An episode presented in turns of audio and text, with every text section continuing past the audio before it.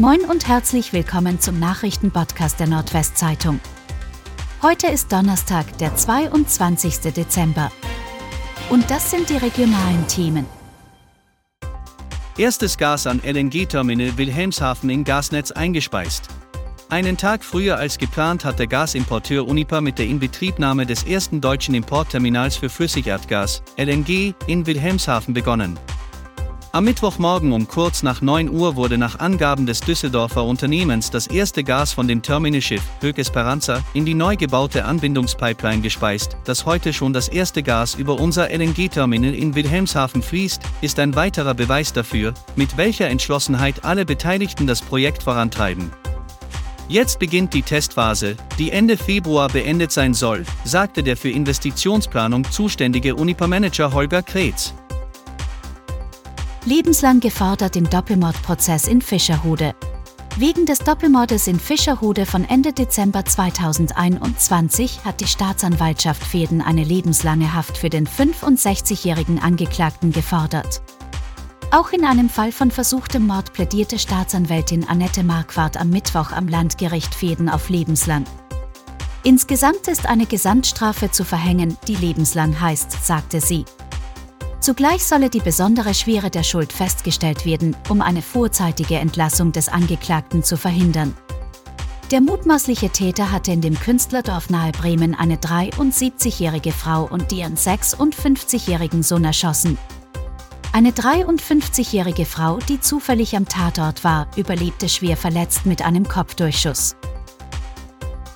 50.000 Corona-Impfdosen in Niedersachsen vernichtet. In Niedersachsen sind mehr als 50.000 Corona-Impfdosen wegen abgelaufener Haltbarkeit vernichtet worden. Das ergab eine deutsche Presseagentur-Umfrage, an der sich rund 30 Kommunen beteiligt haben.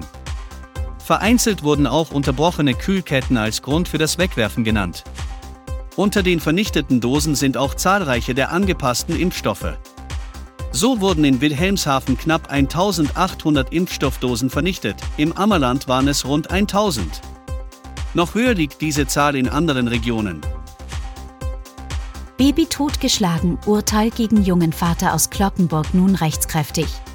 Rechtskräftig geworden ist das Urteil gegen den 19-jährigen Vater aus Kloppenburg, der am 22. Juni dieses Jahres seine zwei Monate alte weinende Tochter mit wuchtigen Faustschlägen in den Bauch dermaßen verletzt hatte, dass das Baby starb. Die Verteidigung hat ihre anfänglich eingelegte Revision gegen das Urteil wieder zurückgezogen. Das bestätigte am Mittwoch der Kloppenburger Verteidiger Reinhard Neumann. Wie berichtet, hatte die große Jugendkammer des Oldenburger Landgerichtes den Angeklagten vor einer Woche zu einer Jugendgefängnisstrafe von sieben Jahren verurteilt. Ender Fahrradampeln beliebt bei Dieben. Innerhalb dieses Jahres sind in Emden gleich vier der innerstädtischen Fahrradampeln abmontiert und gestohlen oder mindestens beschädigt worden. Zuletzt gegenüber der ehemaligen Kaufhalle.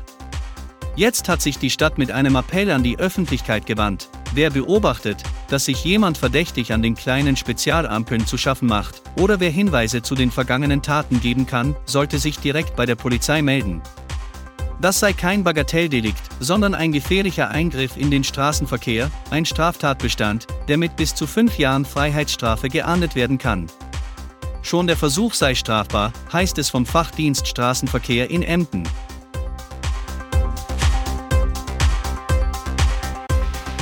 Und das waren die regionalen Themen des Tages.